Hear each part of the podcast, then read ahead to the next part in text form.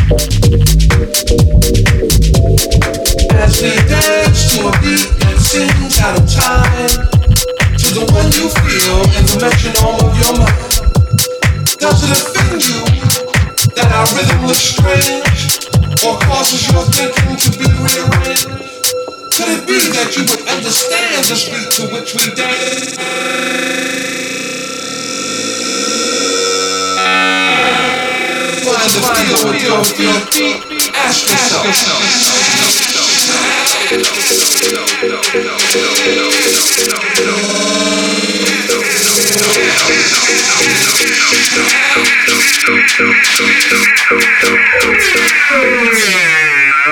Feel that our